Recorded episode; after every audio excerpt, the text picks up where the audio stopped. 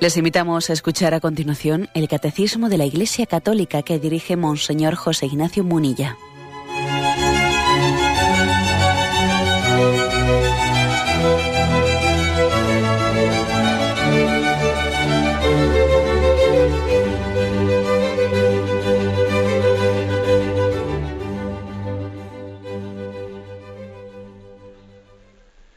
Un cordial saludo a todos los oyentes de Radio María. Un día más, con la gracia del Señor, proseguimos el comentario del Catecismo de nuestra Madre la Iglesia. Dedicamos hoy el tercer programa al tema del derecho a la libertad religiosa, ¿eh? el deber social de la religión y el derecho a la libertad religiosa. Estamos dentro de la explicación del primer mandamiento y claro, eh, para poder explicar, para poder también fundamentar que el hombre según el primer mandamiento, debe de ser adorador de Dios. Tenemos que amar a Dios sobre todas las cosas, ¿no? Tenemos vocación de ser adoradores de Dios. Lógicamente se necesita una libertad religiosa para que el hombre pueda, llevar a cabo ese deber moral que tiene. Es a partir del punto 2104 y nos habíamos quedado, nos faltaban tres puntos el 2107 al 2109, que vamos a abordar. ¿eh? El 2107 dice, si teniendo en cuenta las circunstancias peculiares de los pueblos, se concede a una comunidad religiosa un reconocimiento civil especial en el ordenamiento jurídico de la sociedad, es necesario que al mismo tiempo se reconozca y se respete el derecho a la libertad en materia religiosa a todos los ciudadanos y comunidades religiosas. ¿Mm? Pongo un poco en contexto lo que, lo que, lo que dice este punto 2107 de lo que anteriormente habíamos explicado. Vamos a ver, existen como dos modelos, dos formas de poder respetar la libertad religiosa en una nación. Dos formas. Una, un modelo es el de que exista un Estado aconfesional, pues como es la Constitución española, una constitución aconfesional. Es decir, que el Estado no, no opta, no, no, se manifiesta eh, adherido, eh, adherido a ninguna confesión religiosa concreta, sino que manifiesta tener una buena relación, una relación de colaboración con todas las confesiones religiosas, en virtud del derecho que tienen sus súbditos, los ciudadanos, cada uno a poderse adherir libremente, y existe ese principio de libertad religiosa. Esa es una de las fórmulas que hay. La segunda fórmula es que el Estado sí tenga una confesión religiosa, que esté adherido a una confesión religiosa, lógicamente eso tiene que ser, pues no porque, pues porque el gobernante eh, se le haya ocurrido a él, sino porque es que haya una situación de, pues una, pues una situación, por ejemplo, de cristiandad muy mayoritaria, en la que la población pues, es muy mayoritariamente católica y por lo tanto pues, eh, ha configurado la tradición católica y cristiana hasta tal punto las leyes y las costumbres que también por los gobernantes entienden que, esa mm, bueno, que esa circunstancia puede, puede ser una circunstancia histórica en la que parece prudente que el Estado sea confesional. Bien, es otro segundo modelo.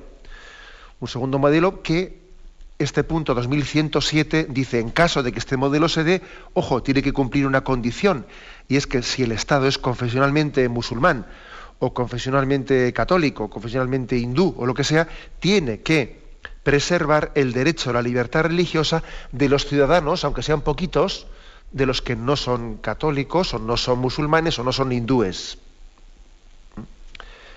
Bueno, me acuerdo que ayer yo hice una, eh, hice una referencia, porque además estaba incluido en uno de los puntos anteriores, en el 2105, pues que, bueno, puede ser el ideal, eh, el ideal puede ser que Cristo, puede ser no, es, eh, que Cristo sea reconocido no solo por la conciencia individual, sino también por, las, por todas las naciones y por el, y, por el ordenamiento jurídico, ese puede ser, ese es el ideal, que Cristo sea reconocido también desde nuestras instituciones, ¿no? Ahora bien, hay que partir de la realidad. ¿eh? Y en una situación como la que estamos nosotros ahora, no, no nos parece que es prudente pues, que las, las, naciones occidentales tan secularizadas sean confesionalmente cristianas. Pues no, porque eso sería más una imposición y no partiría de la realidad, ¿eh? no partiría de, pues digamos, de, un ambiente mayoritariamente católico que ha ido impregnando nuestras costumbres y desde nuestras costumbres se llega también a impregnar el orden social y el orden político. No, sabemos que nuestras costumbres están profundamente descristianizadas. Por eso si ahora, pues si, existiese en esta situación una especie de aquí de, de golpe de Estado diciendo aquí imponemos el cristianismo por ley, pues no, no nos parecería bien. A nosotros como cristianos nos parece mal, porque Cristo tiene que ser no impuesto, sino que tiene que ser libremente propuesto y amado y aceptado libremente por los hombres. ¿De acuerdo? ¿Eh? Este es un poco el ideal cristiano. En resumen, que hay dos modelos, ¿eh? dos modelos de Estado. El Estado aconfesional y el Estado confesional. En caso de que sea un Estado confesional, por ejemplo, como son hoy en día bastantes estados islámicos, pues que los estados son eh, reconocen ¿no? y están adheridos a la confesión islámica. ¿Qué es lo que se le pide a ese Estado? Hombre, pues lo que se le pide a un Estado islámico es que, que respeten el derecho de los cristianos o miembros de otras religiones que viven en esa nación. Lo que es intolerable es que porque un Estado se confiese islámico, esté confundiendo las leyes civiles con las leyes religiosas, o que incluso esté imponiendo lo que se llama la charía, ¿eh? que la charía es una, eh, una, especie de constitución en la que unas determinadas normas del Corán o de la tradición coránica pasan a ser leyes para todos, sean o no sean musulmanes. ¿no? Y, eso y, entre otras cosas, en esos estados ocurre que si, que si un ciudadano eh, musulmán se convierte al cristianismo, se le condena con hasta incluso con la pena de muerte. Eso es absolutamente intolerable, ¿no? Eso es confundir, eh, confundir la confesionalidad, pues con el derecho a negar la libertad religiosa. No se puede negar la libertad religiosa de nadie, ¿no? Y, y, estamos viendo pues, que este es uno de los grandes dramas actualmente, que los cristianos, que son muy minoritarios en países, ¿no? En países islámicos, pues están viendo cómo se, sus derechos más fundamentales son negados. Incluso hemos tenido algún caso en la Semana Santa pasada de un joven de 27 años que en Arabia Saudí fue ejecutado, además precisamente el jueves santo, el jueves santo fue ejecutado por haberse hecho cristiano. Como veis, una, eh, una negación absoluta del principio de libertad religiosa. ¿eh? Y que esto clama al cielo, ¿eh? clama al cielo. Y creo que además también esto debería ser más denunciado en Occidente. ¿eh? Nosotros, por supuesto, que acogemos a, nuestros hermanos musulmanes que vienen inmigrantes a Europa con el corazón abierto hacia ellos totalmente, ¿no? Pero deberíamos también de, pedir un principio de corresponsabilidad, ¿no? De equidad. Yo creo que es, importante, ¿no? Tal cosa. Es importante que también nuestros hermanos cristianos en países musulmanes sean respetados en su libertad religiosa. Por lo tanto, dos modelos. Primer modelo, que el Estado sea confesional, pero, dice la moral, dice el catecismo de la Iglesia Católica, esto tiene que tener una condición y es que las minorías no sean discriminadas, no se les imponga nada contrario a su conciencia, que no se confundan leyes civiles con leyes religiosas. Y en segundo lugar, el segundo modelo, que el Estado sea aconfesional. Ahora bien, decir que un Estado es aconfesional no quiere decir que sea arreligioso. ¿eh? Permitidme que cuente una anécdota, y es que siendo sacerdote en una ocasión visité a, la, pues, a, a una directora de un colegio público y le dije, oiga, que aquí me han venido a mí un grupo, un grupo grande de padres, creo que eran 35, 35 eh, familias, que tenían sus hijos en ese colegio, y pedían, y pedían que se les impartiese clase de religión, ¿no? Como, como nuestras leyes en España así, así lo permiten, ¿no? Entonces recuerdo que la directora de ese colegio me dijo, no, no, mire usted, disculpe, es que este colegio es aconfesional. Y le dije, hombre, por supuesto que es confesional, ¿no? Como, como, lo es el Estado español, la confesional. Pero es que a confesional no significa a religioso. A confesional significa que no, que no está ligado, comprometido con ninguna eh, confesión religiosa particular, sino que da cabida a todas. Da cabida a todas y respeta a todas y respeta la elección que hagan los padres conforme a su criterio religioso. Es decir, es que aquí muchas veces hemos confundido a confesional con a religioso, ¿no? Como os podéis imaginar, pues no me puso muy, buena cara cuando le dije eso, pero claro, es que la cosa no tenía, no tenía vuelta de hoja, ¿no? Muchas veces se habla de, del, Estado laico, etcétera. Estrictamente hablando, España no es un Estado laico, sino un Estado aconfesional. Estado laico, estrictamente hablando, es el Estado francés. ¿Eh? El Estado español es un Estado aconfesional, que es distinto. ¿eh? Aunque bueno, tampoco nosotros no tenemos ningún problema en asumir la palabra laico, ¿no? O pues un, porque nos distinguimos del laicismo, ¿eh? entendido laicismo pues como una filosofía de vida que excluye lo religioso de la vida pública. ¿eh? Pero vamos, estrictamente hablando, si nos atenemos a lo que son eh, las, la, literalidad de las palabras del artículo 16 de la Constitución española, dice, ninguna confesión tendrá carácter estatal. Es decir, por lo tanto, el Estado español es aconfesional. No dice en ningún punto la Constitución española que España sea un Estado laico. Eso no lo dice en ningún lado. Lo que dice, lo que se deduce de este artículo 16.3 es que es aconfesional. Bueno, este es por lo tanto, digamos, el punto 2107. Dos formas ¿no? de poder, dos modelos de llevar a cabo la libertad religiosa. O en un Estado aconfesional, un estado confesional en el que se respeten todas las confesiones religiosas, o en un estado confesional, pero, pero respetando los derechos de las minorías religiosas y no discriminando ninguna de ellas y no confundiendo leyes civiles con leyes religiosas. Bien, tenemos un momento de reflexión y continuamos enseguida.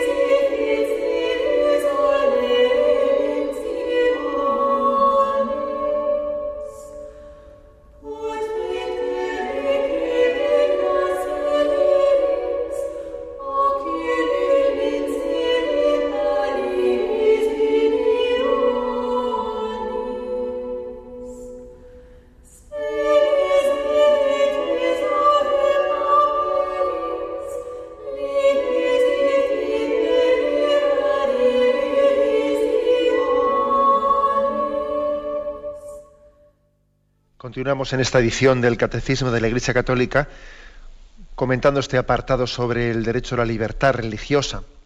Derecho a la libertad religiosa que es correlativo al deber que tenemos, al deber moral que tenemos todos de conocer, de conocer en nuestra conciencia la verdad en la medida de nuestras posibilidades, ¿no?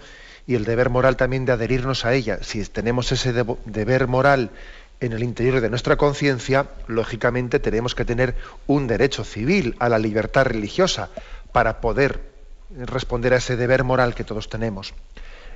El punto 2108 dice así, el derecho a la libertad religiosa no es ni la permisión moral de adherirse al error, ni un supuesto derecho al error, sino un derecho natural de la persona a la libertad civil, es decir, a la inmunidad de coacción exterior en los justos límites en materia religiosa por parte del poder, poder político.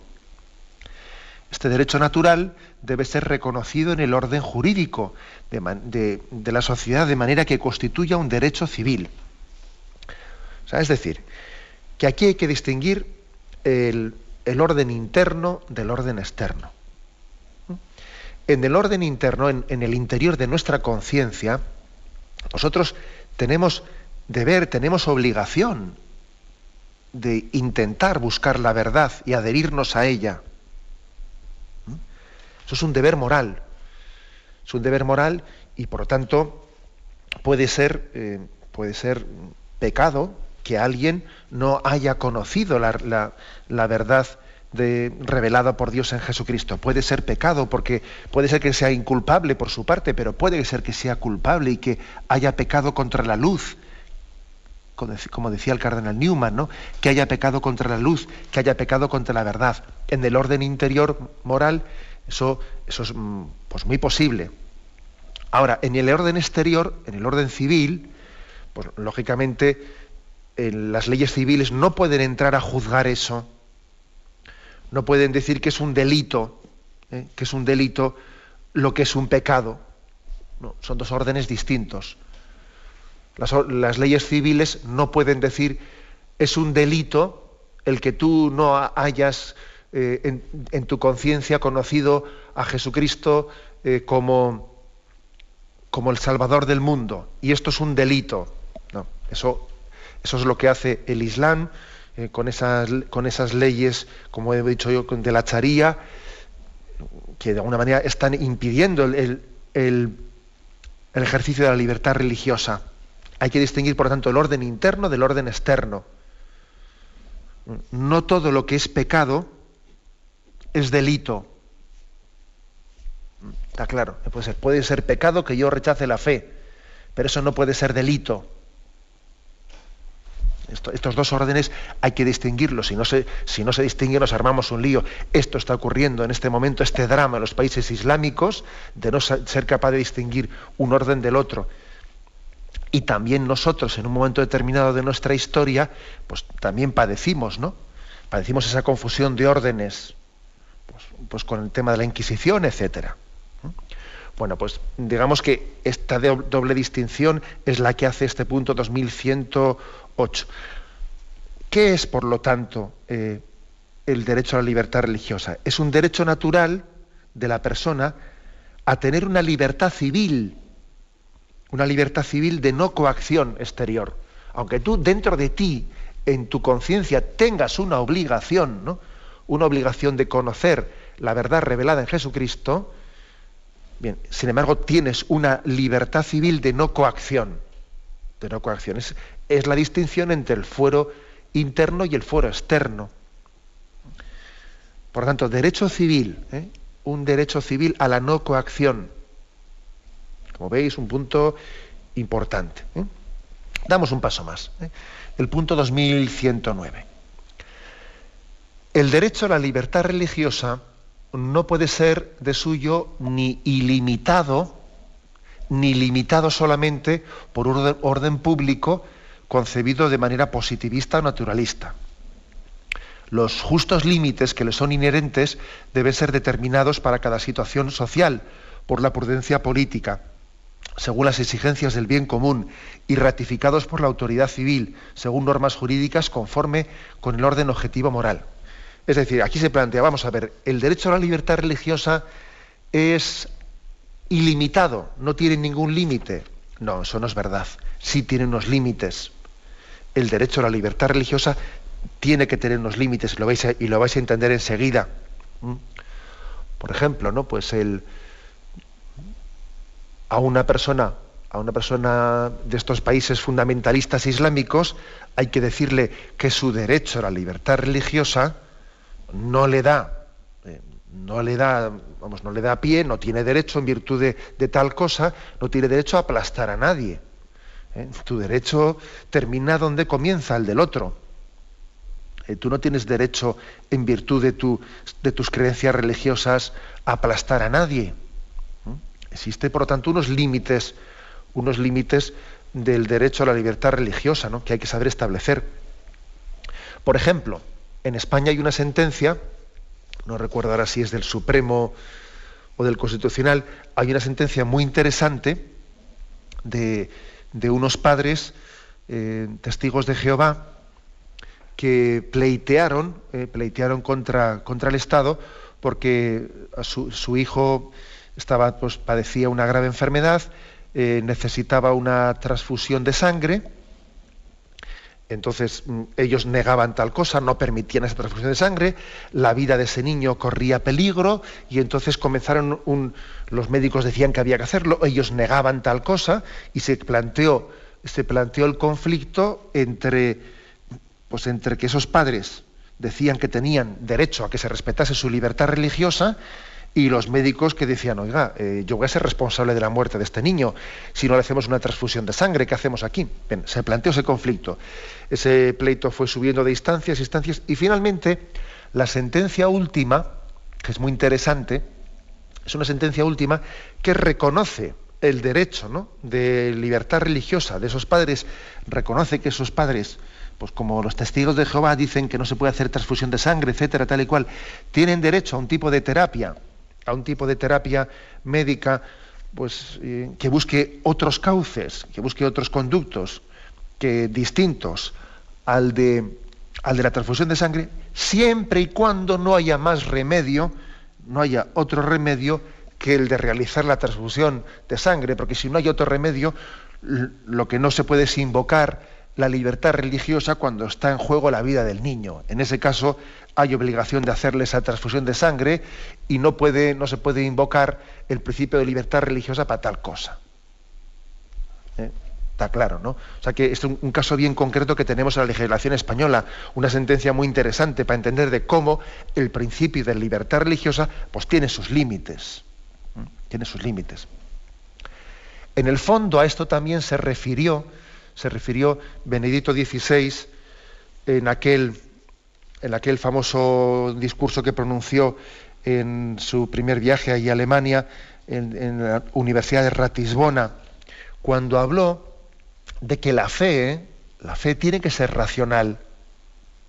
Y cuando habló de que en nuestra cultura actual hay patologías de la razón y patologías de la religión, y esas dos patologías hay que cuidarlas. ¿Os acordáis que, el lío tan grande pues, se organizó después de aquel discurso y hubo unos países islámicos que levantaron su voz contra el Papa porque el Papa había criticado?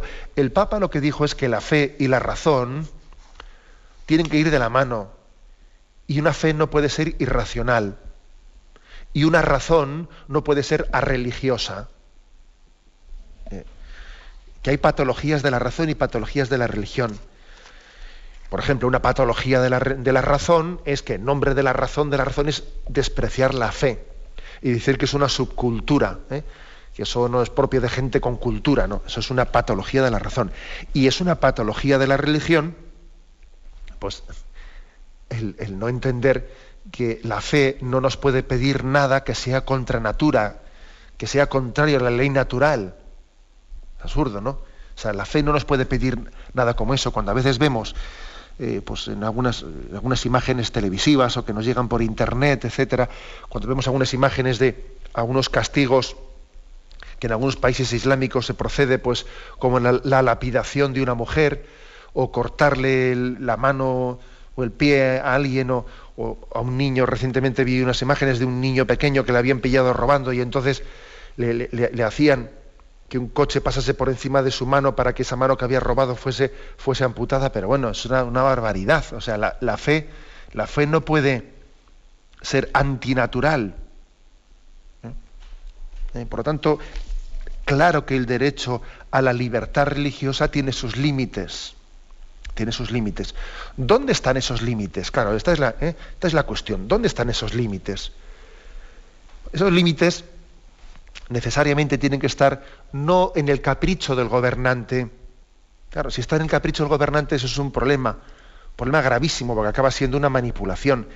Si es el gobernante el que caprichosamente él va a ser el que ponga el límite a la libertad religiosa, por ejemplo, existe, os habrá llegado también, ¿no?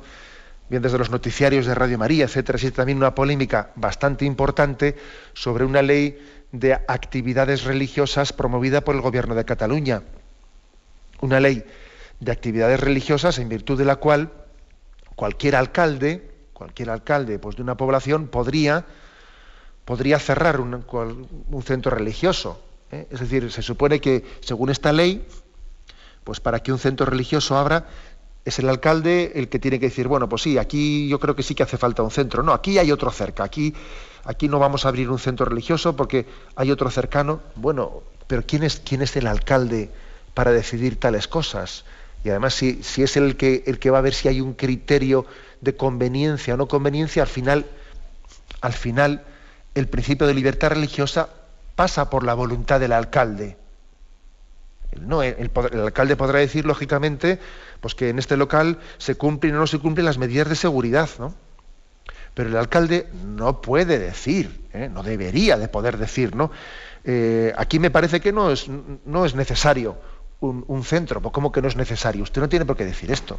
Usted lo que podrá decir es que aquí eh, pues se cumplen las medidas de seguridad o lo que sea urbanísticas, pero no si es necesario o no es necesario. Eso no le corresponde decidirlo al alcalde.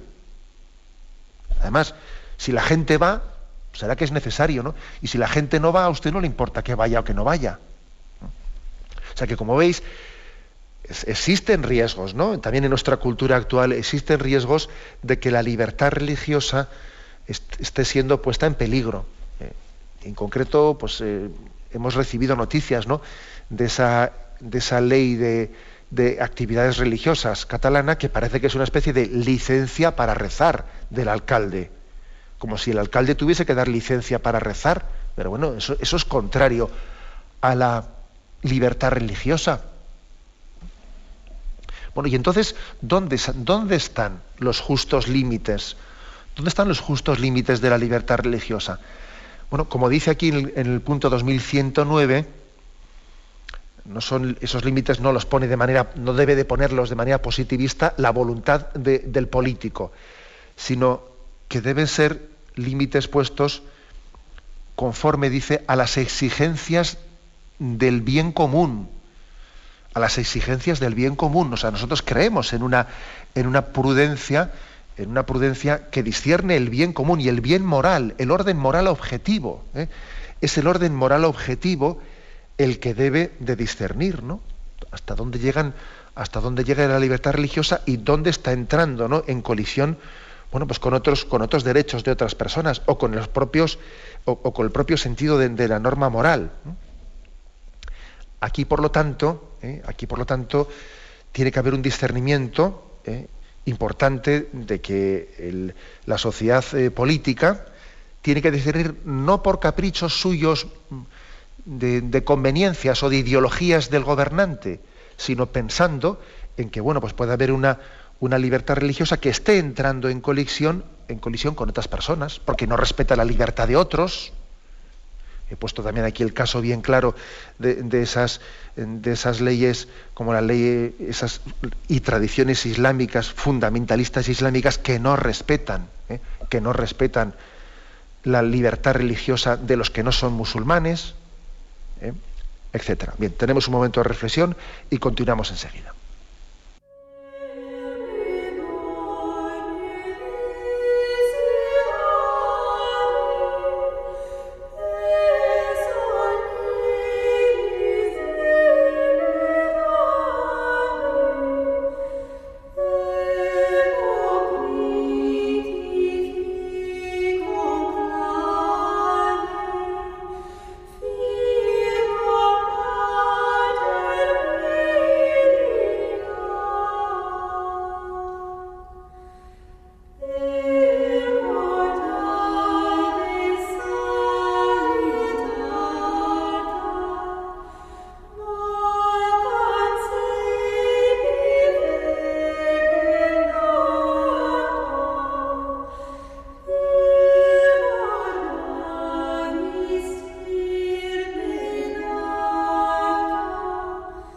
Estamos comentando en esta edición del Catecismo de la Iglesia Católica el derecho a la libertad religiosa.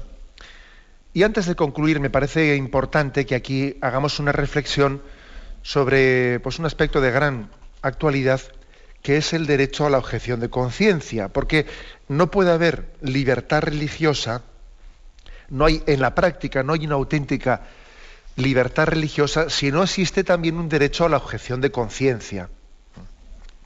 ¿Por qué? Pues porque ocurre que muchas veces se, hay una confrontación, un choque entre la propia conciencia y la ley. Y la ley. ¿eh? se puede ocurrir que haya leyes, bien porque sean radicalmente injustas, o bien porque choquen con, la conciencia del hombre a otros niveles, ¿no? o porque lo, perciba así, que, entran en conflicto con el deber que tenemos nosotros de, en nuestro interior de conocer la verdad y de adherirnos a ella. Por lo tanto, eh, el hecho de que creamos en la democracia no quiere decir que en nombre de la democracia las mayorías tengan derecho a aplastar la conciencia de las minorías. ¿No? Eso es confundir la democracia con el rodillo. No se puede invocar que algo ha sido aprobado por la mayoría para que eso le dé derecho a no respetar la conciencia de una minoría. Por lo tanto, existe ¿no? el derecho a la objeción de conciencia. Sin ese derecho, lo de, la, libertad religiosa se queda en papel mojado. En papel mojado. Bueno, si dice el artículo 16.1, famoso, que, que estamos aquí dictando o refiriendo repetidas veces de la Constitución española, se garantiza la libertad ideológica, religiosa y de culto de los individuos. Bueno, pues quiere decir que para poderlo llevar adelante, si yo tengo esa libertad interior, en ocasiones no, no es que tendré derecho, es que interiormente tendré deber de conciencia. Y si tengo deber de conciencia de, de objetar, de obedecer a Dios antes que obedecer a los hombres, tendré que tener también derecho civil a poder hacerlo. Porque si no, no puedo cumplir mi deber moral de obedecer a Dios antes que obedecer a los hombres. ¿Mm? Ese es, por tanto, el principio. ¿no? Está en juego aquí algo mucho más eh, importante que la defensa de mis intereses, por supuesto, mis perspectivas individuales. Está en juego la dignidad del ser humano. No se concibe que una persona se vea obligada a realizar comportamientos que contradicen su conciencia, no no se concibe. Eso es aplastar la dignidad humana. Eh, la objeción pues se justifica porque el hombre tiene un deber de actuar conforme a conciencia y tiene que tener un derecho. Tiene que tener un derecho de poder hacerlo. Y eso supone poder tener una objeción de conciencia. Eso no quiere decir que la objeción de conciencia nos nos dé derecho a no respetar el sistema. No, tenemos que respetarlo. O sea, ser un objetor no ser un insumiso. Son dos cosas distintas. El objetor de conciencia, él respeta, reconoce ¿no? la legalidad, reconoce el sistema, pero entiende que en este aspecto concreto, en el otro, etcétera, existe ese conflicto con su conciencia. Ahora, es evidente que no vale la mera apelación a la propia conciencia para eximir del cumplimiento de los deberes, porque claro, esto sería, entonces haría imposible la vida social. Eh, si con que alguien eh, alegase, no, es que esto está en contra de mi conciencia. Eh, llega, llega el, día de que hay que pagar impuestos, ¿no? Y dice uno, no, esto está en contra de mi conciencia. A mí lo de pagar impuestos no me. claro, y esto sería, lógicamente, sería como popularmente se dice, sería un cachondeo. Se pondría en peligro pues, el orden social, claro, eso ya lo entendemos. No se puede jugar con la objeción de conciencia por cualquier tontería, confundiéndola con sencillamente con tus intereses particulares. ¿eh? Ahora bien, ¿eh? la mayoría no puede imponer su ley a una minoría más que cuando habla en nombre de un, principio moral universal. ¿eh? Entonces sí se puede imponer. Pero si permitimos que la mayoría imponga su principio a la minoría siempre sin objeción de conciencia, acabamos en el totalitarismo. En el totalitarismo. ¿eh? Como decía Juan Pablo II, una democracia sin valores acaba convirtiéndose en un totalitarismo encubierto o descarado. Es que así, ¿eh? si una democracia no tiene valores morales, acaba convirtiéndose en un totalitarismo encubierto, bueno, o, declarado, ¿no? Bien, entonces la, clave está, vamos a ver, ¿eh? somos conscientes de que objeción de conciencia no es insumisión, ¿de acuerdo? ¿Eh? Y somos conscientes de que la objeción de conciencia no se puede invocar por cualquier capricho, porque entonces eso, eso hace imposible el orden social, sino que, eh, sino que la objeción de conciencia tiene que alegar justas razones, justas razones mm, en las que el orden moral, eh, el orden moral está, está entrando en conflicto con su conciencia. Diferentes formas de objeción de conciencia para que entendamos cómo unas sí son alegables y otras no son alegables. Vamos a intentar hacer aquí una, una distinción. ¿eh? Bueno, pues vamos a ver, aunque sea brevemente, las, las distintas objeciones de conciencia se, entienden muchas veces por su, por su naturaleza, por la naturaleza, la naturaleza de los bienes, de los bienes que se, que se protegen. Por ejemplo, voy a intentar poner ejemplos prácticos porque si no a veces con palabras muy teóricas nos perdemos. Existen a veces bienes colectivos, como por ejemplo es el caso de eh, la defensa de la nación. Y está el tema de la objeción al servicio militar, que sabéis que, pues, que mientras que el servicio militar era obligatorio, antes de entrar en, antes de entrar en vigor el ejército profesional, tal y como está ahora establecido en España, pues existió el tema de, del ejército, vamos, pues eh, en el que todos tenían una obligación de, de, dedicar parte del tiempo de su vida, ¿no? Y comenzó ese conflicto de si había, existía o no existía el derecho a la objeción de conciencia. Bueno, claro, en principio, en principio todo el mundo tiene, tiene un deber de contribuir a la, a la, defensa nacional.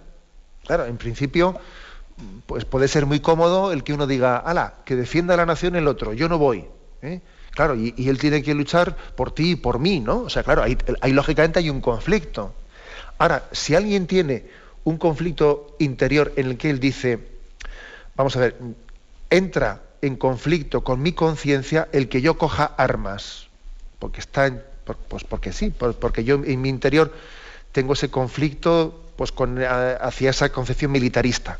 Bueno, entonces esa objeción de conciencia es válida, es correcta, es aceptable siempre y cuando tú hicieses pues un servicio social sustitutorio ¿eh? que de alguna manera a ti también, eh, eh, haciendo tal cosa, estabas tú también cumpliendo con ese deber de contribuir todos, contribuir todos a ese deber mm, del bien público y el bien nacional. Y bueno, pues si otros, contribuían con el servicio de armas, tú contribuías con un servicio social sustitutorio. Eso, digamos que en ese discernimiento parecía lógico. Lo que la Iglesia entendió que era inmoral era la insumisión el que alguien diga, bueno, pues yo ni servicio militar, ni servicio social, ni nada. Pues, pues no, es decir, la objeción de conciencia eh, también tiene unos cauces y unos límites. Está bien que alguien diga, yo hago una objeción de conciencia a coger armas. Bueno, pero tendrás que servir a la sociedad de otra forma. Por ejemplo.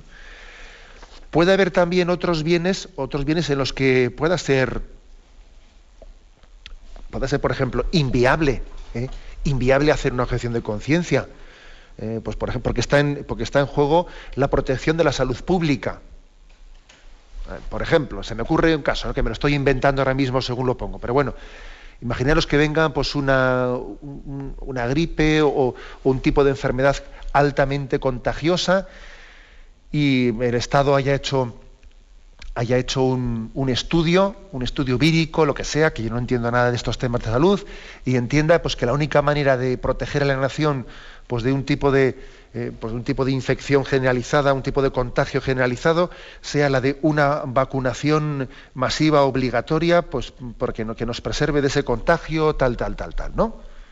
Y entonces alguien plantee, pues yo hago objeción de conciencia, yo no me vacuno. Oye, si tú no te vacunas, Basta que uno no se vacune para que a través de él se extienda el mal a otros. ¿Me explico? ¿Eh? Estoy, me estoy, igual esto lo que estoy diciendo médicamente no tiene ni pies ni cabeza, pero no estoy ahora hablando desde el punto de vista eh, médico, sino desde el punto de vista más bien eh, jurídico y moral.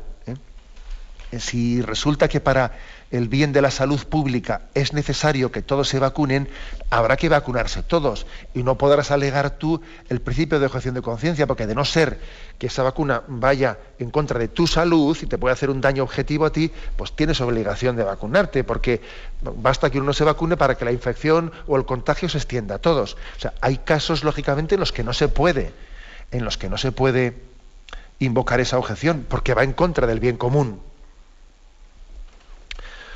un caso, otros casos ya mucho más claros de objeción de conciencia. Vamos a ver, eh, resulta que el Estado despenaliza el aborto, despenaliza el aborto. Y entonces resulta que, eh, pues que en, un, hospital se le manda a una enfermera o a un médico eh, abortar. Pues él tiene pleno derecho a hacer una ocasión de conciencia, sencillamente que busquen otro que haga tal cosa. Que no, no, es necesario que sea este médico ni esta enfermera la que haga tal barbaridad, ¿no? Que busquen a otro en cuya conciencia no entre en conflicto tal cosa, que así de claro, ¿por qué, ¿por qué, en España los abortos no se hacen en, en, clínicas, en clínicas públicas? Bueno, pues sencillamente porque los médicos tienen derecho a la objeción de conciencia y no buscan a nadie que haga tal barbaridad. Y en las clínicas privadas han buscado a cuatro, pero a cuatro, así literalmente hablando, médicos que, que se presten se presten a tal, pues lógicamente la objeción de conciencia es muy mayoritaria en la práctica, muy mayoritaria en España con respecto al aborto. Muy difícil buscar un, un médico que, que, pase por tal barbaridad, ¿no? Porque entiende que él ha estudiado para dar vida, no para dar muerte.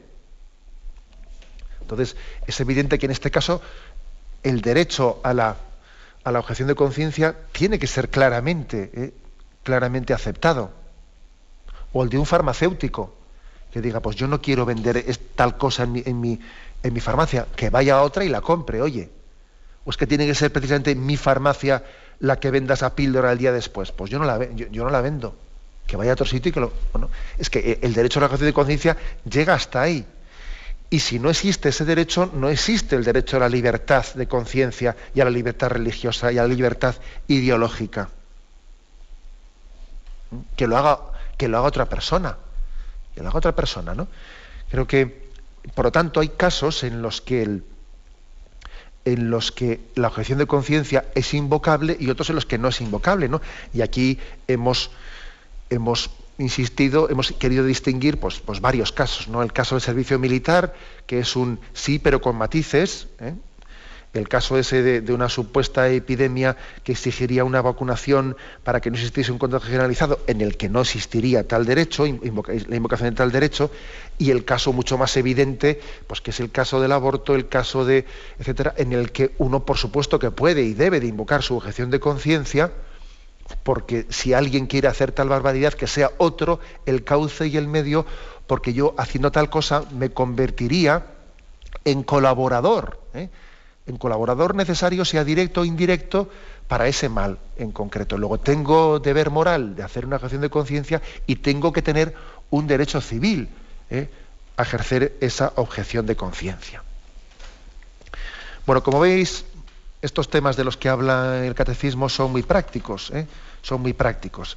Recientemente en España el gobierno ha anunciado una próxima reforma de la ley de libertad religiosa. Claro, sin, sin, detallar en qué va a consistir esa reforma. Pero, pero vamos a ver, ¿no? en el contexto en el que estamos, lógicamente es preocupante. ¿eh? Es preocupante. No preocupa en absoluto que en esa ley, de libertad religiosa se esté reconociendo eh, todos eh, los derechos de las demás confesiones religiosas que existen en España. Eso no es ningún problema. De hecho, de hecho, el resto de las confesiones religiosas tienen ya en este momento, sin necesidad de ninguna reforma, tienen sus derechos plenamente reconocidos. ¿Eh? Hay que decir que posteriormente a los acuerdos Iglesia-Estado, los acuerdos de la Santa Sede con el Estado español, otras confesiones religiosas, como la islámica, como la judía y las, confesiones evangelistas, mm, firmaron también unos acuerdos con el Estado español prácticamente calcados, calcados a los acuerdos firmados con, eh, con, el Vaticano entre el Estado español. Luego, no nos preocupa en absoluto, no nos preocupa en absoluto que también las demás confesiones religiosas tengan ese reconocimiento eh, de sus derechos. ¿no? Lo que sí nos preocupa es que la reforma de una ley de libertad religiosa acabe siendo pues, una excusa para cuestiones como, bueno, pues como las que antes me he referido en Cataluña, de, esas, de esa especie de leyes de actividades religiosas en las que se limite o se supedite la libertad religiosa a la voluntad política, bien sea de un alcalde, de un gobernador o de un parlamento. Eso es lo que nos preocupa. Por lo tanto, tenemos que estar los católicos atentos a cómo se desarrolle esa reforma de la ley de libertad religiosa que se ha anunciado en España. Bueno, pues hemos concluido este apartado, ¿eh? al que le hemos dedicado tres días, desde el punto 2104 al 2109. Le hemos dedicado tres días a este apartado de la libertad religiosa, que el catecismo explica dentro del primer mandamiento, ¿eh? como decía al principio, lógico. Si nosotros tenemos un deber moral de amar a Dios y expresarle nuestra adoración, etcétera, tenemos que tener libertad religiosa para poder llevar a cabo ¿no? y desarrollar esa obligación moral que tenemos. Lo dejamos aquí ¿eh? y damos paso ahora a la intervención de los oyentes. Podéis llamar para formular vuestras preguntas al teléfono 917 107 700. 917 107 700.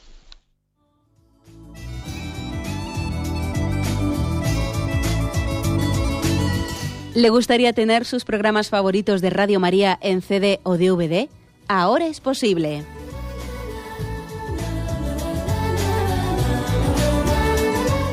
Le sugerimos que primero se informe en qué formato de audio lo puede escuchar en su equipo DVD o CD, teniendo en cuenta que no todos los lectores de CD pueden reproducir el formato digital MP3 en el que enviamos nuestros programas.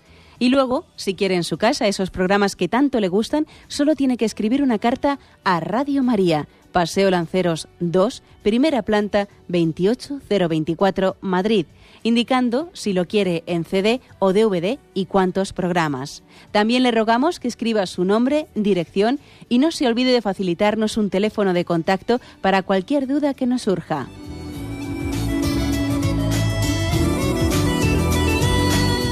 Radio María, más cerca de usted.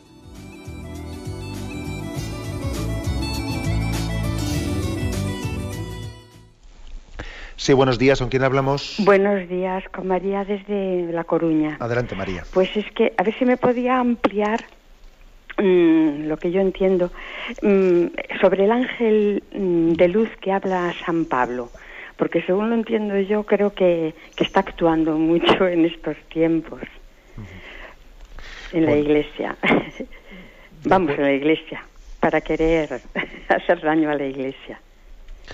De acuerdo. Bueno, pues mire, la verdad es que para ser sincero es un tema al que no me, asoma, no me he asomado nunca y no, y no voy a hablar así un poco de memoria. ¿eh? Ya lo miraré y ya lo, ya estaba ahora mismo según según escuchaba tecleando a ver si busco aquí lo del ángel de luz, pero bueno, yo creo que es mucho más prudente que lo mire despacio y ya haría una referencia a ello. ¿eh? Bueno, sencillamente me, me, suena muy vagamente. Me imagino que también eh, puede, puede, ser una, una, expresión paulina, que también es bueno que veamos si tiene eh, otras referencias en otros libros de la Sagrada Escritura. Bien, ya me comprometo que en el próximo programa eh, hagamos una referencia a ello, pero creo que es más prudente que no hable de, memoria. Damos paso a un siguiente oyente. Sí, buenos días. Mm, buenos días. Adelante, sí, mm, Monseñor, buenos días. Vamos a ver, yo quería, como usted está hablando de que España era un Estado y creo que en un momento ha dicho diferente de Francia, que es laico. A ver si me podría aclarar cuando a veces o en una homilía o se está hablando con un sacerdote, pues dice, porque nosotros los sacerdotes tenemos obligación de esto, pero también vosotros los laicos, o incluso cuando se le pregunta a una persona que es bastante religiosa o bastante cristiana y lleva su vida cristiana bastante responsable, y le preguntan, ¿tú eres religiosa, eres monja o sacerdote o eres seminarista? Y entonces contestan, no, yo soy laico. Entonces, ¿qué diferencia hay entre eso? ¿Me lo podría aclarar? Sí. Muchísimas gracias. Una, pregunta muy práctica. Vamos a ver, usted cuando, cuando nosotros en el contexto eclesial decimos hay que distinguir entre los religiosos, los sacerdotes y los laicos, utilizamos la palabra laico como sinónimo de seglar. Es lo mismo ser seglar que ser laico. ¿eh?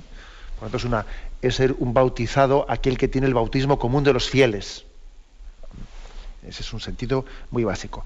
Ahora es cierto que también en el, eh, en el, lenguaje, en otros contextos, en otros contextos, se utiliza la palabra laico como un sentido no religioso. Por ejemplo, uno cuando va a Israel, en Israel dice, están los eh, judíos religiosos, que son eh, esos que llevan los tirabozones, y los y los laicos, es decir, los no religiosos, o sea, los secularizados, quiere decir, los que no llevan, eh, los que no son practicantes, los que no llevan, o incluso los que no son creyentes.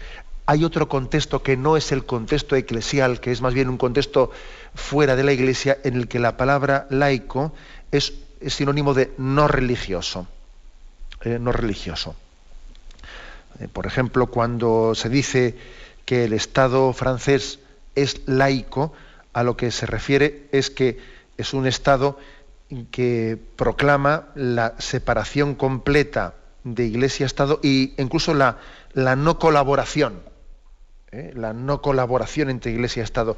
El Estado confesional sí que plantea, perdón, el Estado aconfesional dice, no somos de ninguna confesión eh, concreta, pero valoramos y por tanto cooperamos. El Estado laico es un Estado eh, no, no, no religioso. Ahora bien, ya quisiéramos nosotros que nuestros políticos tuviesen la sensibilidad religiosa que en este momento tiene el presidente de gobierno francés, Sarkozy, eh, que aun estando en un Estado laico, pues tiene una, una sensibilidad bastante grande. ¿no? Con lo cual, nuestro problema no está ni siquiera con que un Estado sea laico, sino con que sea laicista. ¿eh? Nosotros hemos distinguido la palabra laico con laicista. Y laicista lo que significa es el sentido negativo de lo laico. ¿Eh? ¿eh? laicista es como una especie de laicismo militante, ¿no? como una exclusión de lo religioso de la vida pública. ¿eh? No tendríamos tampoco nosotros ¿no? Eh, ese problema de que, un, de que, un, Estado se declare laico siempre y cuando sea reconocedor del hecho religioso y respetuoso de la libertad religiosa. El problema está más bien con el laicismo, ¿no? entendido el laicismo pues como una, doctrina que, viene a decir que el hecho religioso solamente se puede vivir en el interior de la conciencia y no puede tener presencia en la escuela, en la vida pública, etcétera, etcétera. ¿Mm? Bien, aunque sea eh, brevemente, damos paso a un siguiente oyente. Buenos días. Eh, hola, buenos días. Adelante. Eh, mira, soy María, le llamo de Madrid. Adelante, María. Y quería hacer una pregunta acerca de, mm, bueno, el conflicto que se genera cuando ha comentado usted lo de los testigos de Jehová. Resulta que también, eh, pues hace un año así, eh, se generó un conflicto en Inglaterra con un matrimonio católico que había tenido siamesas y que para sacarlas adelante, eh, bueno, pues tenían que sufrir una operación, una de ellas debía de fallecer para que la otra pudiera mm, tener los órganos vitales y vivir, ¿no? Y a este matrimonio mm, se le planteaba ese conflicto de conciencia de decir, bueno, yo como católico creyente no puedo interferir en, en, en, esto y decidir eh, matar a una de mis hijas para que viva la otra. Y el Estado inglés fue el que, eh, bueno, pues intervino y decidió por esos padres, ¿no? Aunque los padres decían que no querían someter a las niñas a la operación, etcétera, y que debía de actuar eh, o que confiaban en Dios, ¿no?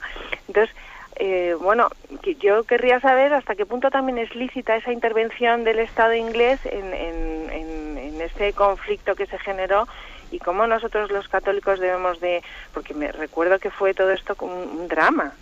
¿eh? En, en, la prensa y en todo, y a la hora de explicarlos nosotros a los hijos, porque estuvo en la televisión y tal, pues yo, claro, desde el punto de vista sentimental, pues es, eh, es muy conflictivo cómo darle una explicación a los hijos de cómo pueden esos padres no, no interferir en esto y, y cómo el Estado no tiene razón porque nuestra religión no nos permite mm, optar por, por matar a esa, esa niña. ¿no? eh, pues nada más, muchas gracias. De acuerdo.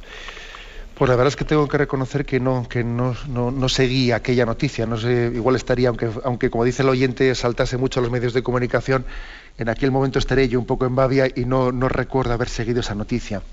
Es importante saber un poco en qué términos se planteaba tal cosa, ¿no? Porque mm, eh, nosotros en un caso, eh, en un caso de este estilo, lógicamente lo que la moral católica, eh, que, es la, la, moral de la ley natural en este caso, ¿no? no aceptaría jamás sería el de, bueno, el de que el fin justifique los medios, es decir, que ah, realizando un aborto salvemos la otra vida. digamos que ese, ese principio eh, es básico, es sagrado ¿eh? y sería absolutamente inviolable. Sin embargo, eh, sí que la moral católica distingue el principio de doble efecto, que es que si por salvar una de esas vidas, una de esas vidas, ¿no?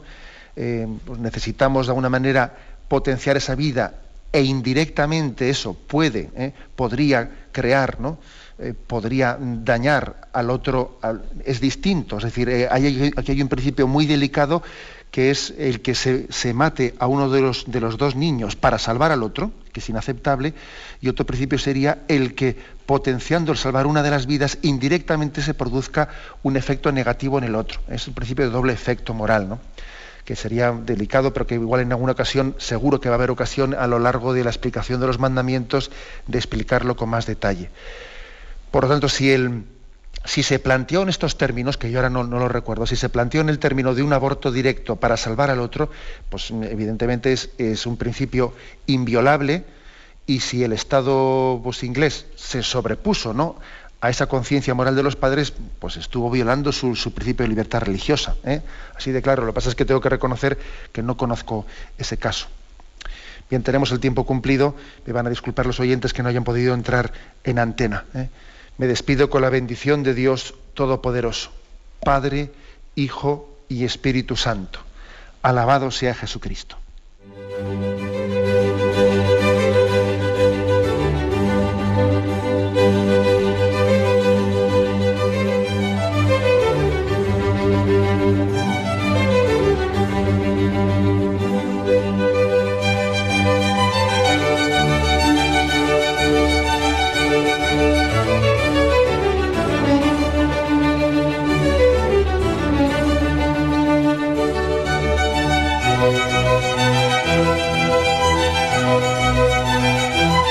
Han escuchado en Radio María el Catecismo de la Iglesia Católica que dirige Monseñor José Ignacio Munilla.